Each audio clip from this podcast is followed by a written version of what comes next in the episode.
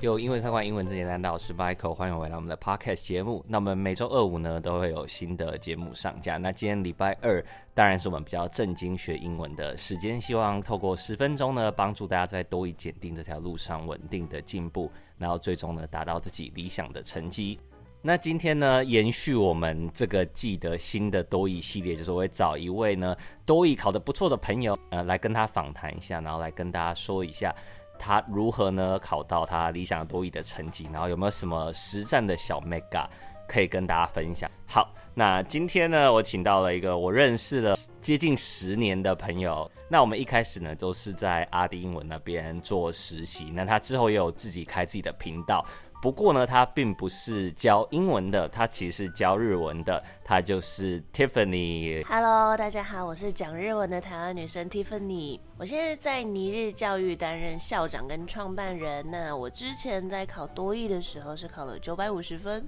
这样自己讲出来会。是是这个桥段吗？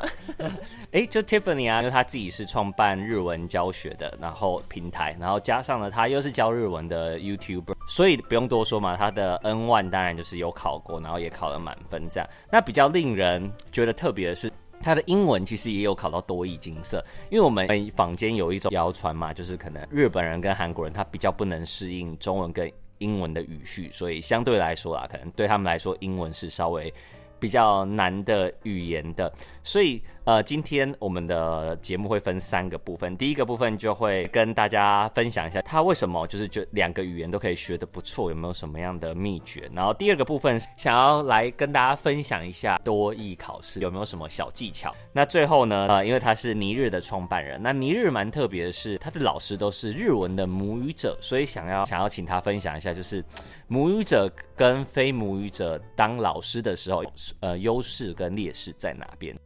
那我就先来请 Tiffany 聊一下学语言呐、有没有什么共同的点是你觉得可以套用的这样子？我觉得这个问题其实蛮有趣的哈，因为我自己这边也会收到很多学生说，哎，Tiffany，我好像有在学英文，那现在想要开始学日文，就有点学不起来，或者是反过来的同学也很多。那但是其实我们在研究上面是有看到，其实语言的学习是会越来越快的哈，就不管是什么样子的语言，就是像刚刚讲到，即使是非语。it 同一个语系的语言，其实你学过一个语言再去学第二个外语的时候，其实我们研究上面会看到说，它的学习是更快而且更好的。那专家就有分析出四个比较可能的原因，第一个就是对学习语言能力的自信，就是诶，我相信我知道我其实是一个蛮擅长学习的人哦。那第二个就是他对于语言的使用有更具体的了解了，比如说在呃日文里面跟英文里面都有过去式的话，他可能在学到过去。去式这个概念的时候，其实就不用花这么久的时间，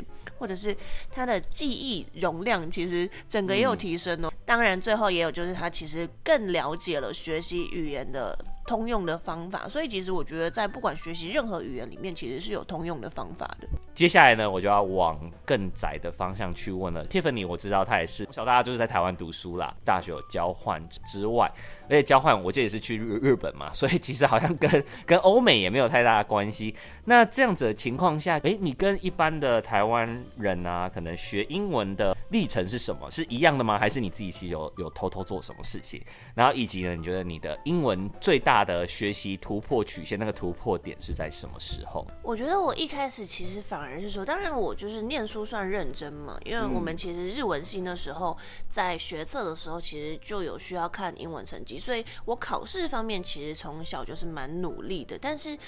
呃，进了大学之后，在上大学的必修英文课的时候，我发现我是比班上的同学的英文还要来得烂的。对，那那时候其实就是觉得蛮沮丧的。那到现在，我觉得我做了几件比较有突破性成长的事情。第一个就是我在大学的时候是有去自主的报名一些辅导留游学生的呃营队的小队服。那那时候是我第一次开始使用口说去做那个语言的学习。那我那时候就有发现一件事情，就是透过口说去做语言的学习，对我来说是很符合我的个性的。就是比如说我在呃讲话的时候，发现说这个字我讲不出来，然后我去查说，那这个情况下到底应该正确答案是什么？等于说一次解决一个问题，然后是用口说去发现，对我来说，在整个过程当中是比较开心的。就是学习的时候会不会有一个很明确的学习的感觉，而且是比较是偏向说，哎，我在解决我的需要的问题。那我知道每个学校其实都有一个类似这样的团队，你就可以去报名参加那个，而且好像有薪水，练语言，然后又可以拿钱，我觉得就真的蛮蛮爽的。但如果诶，你已经可能接近毕业了，或者是你跟学校的关系可能越来越小了，那 Tiffany 其实有类似的经验，那我就请他继续跟大家分享一下。后来我也进了一个呃公司，他那时候是在投资圈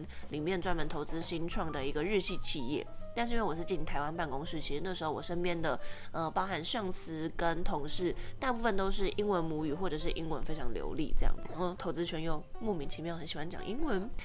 呃，我这时候以不知道这个状况的身份跳进这样子的圈子的时候，其实我就变成说很想要赶上大家的能力。那我记得我好像是早上。七点上班之前会上个线上的英文平台了，呃，自己在私下加强英文这样子。那我后来也发现这样子的状况，其实，呃，在我们日文教学里面也常蛮常会遇到，说，比如说我课本里面教你如何跟客户开商业会议等等，或者是我教你如何自我介绍，但是其实你想要学的是，呃，动漫里面的日文等等的，就是你学的东西跟你实际要使用的东西主题不一样的时候，其实会有一点就是。空挥棒的感觉，但是反而在面对一个课题，然后比如说我今天就是需要呃主持一场英文的活动，然后我直接去学这个主题上面的英文的时候，就是你很明确知道说你学的东西就会用得上，然后你很明确知道说你学的范围在哪里的时候，其实对于整个学习的效果跟体验还有成就感的的的培养上面是。比较好的，大家就如果想要有一个很大的突破的话，就是真的要实战会更快啦，就可以找一些你自己比较相对比较舒服，或是你觉得比较有报酬性的方式去进行。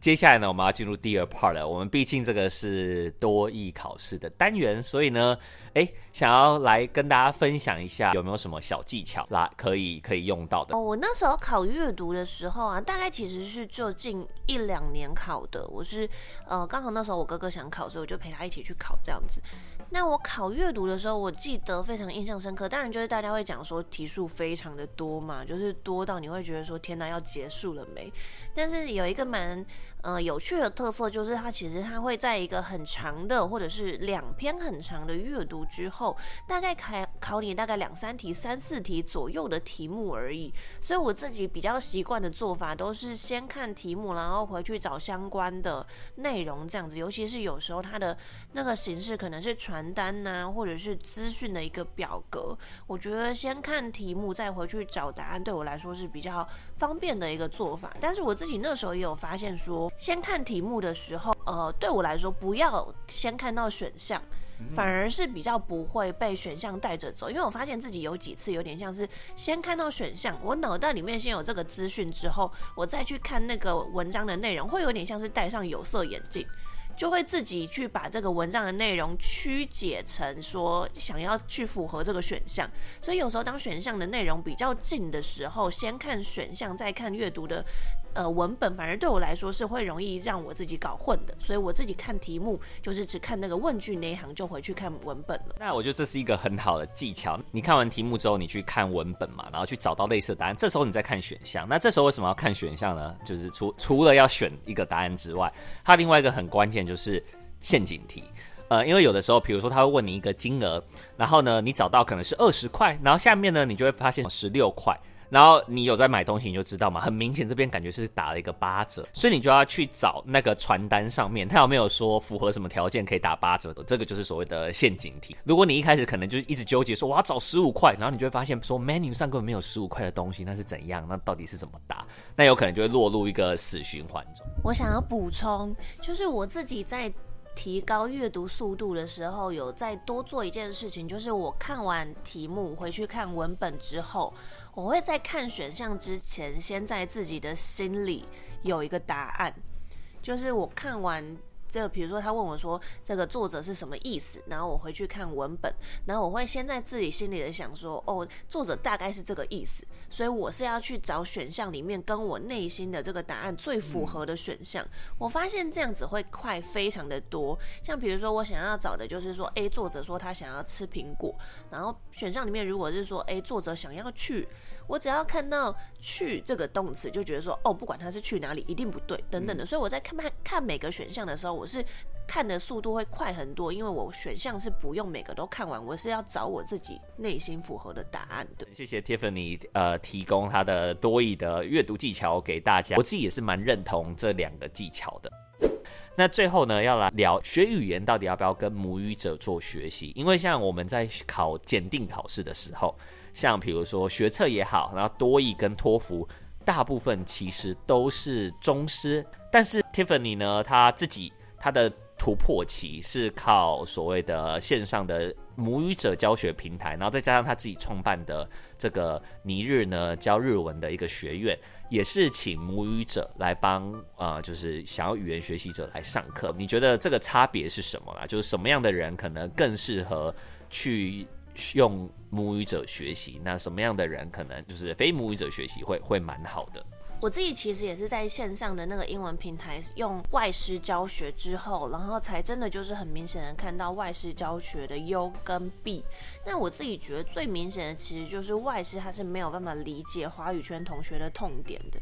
然后他没有办法用我们很可以理解的话语去做很精准的说明，所以其实，在尼日这边，我们也会避免这样子的状况发生。所以，我们比如说外师的口说训练配中文老师的解题时间的，就我觉得，其实在文法的讲解上面，或者是呃相似词的那个情境使用上面的差异的讲解上面，你用中文用母语去讲去做。打比方的时候，真的还是最快的。但是，呃，外师它的好处是什么？第一个就是你可以有模仿的行为，就是你的听力你是可以听到真正的就是所谓当地口音。那你在模仿的时候，如果你是 active listen，就是你是可以听到他讲的话跟你讲的话的差异在哪里的。那第二个当然就是你可以学到比较道地的用法嘛，就是他这样子的讲法跟你自己的遣词用字上面的差异在哪里。但是这个也会有一点就是。呃，反过来说，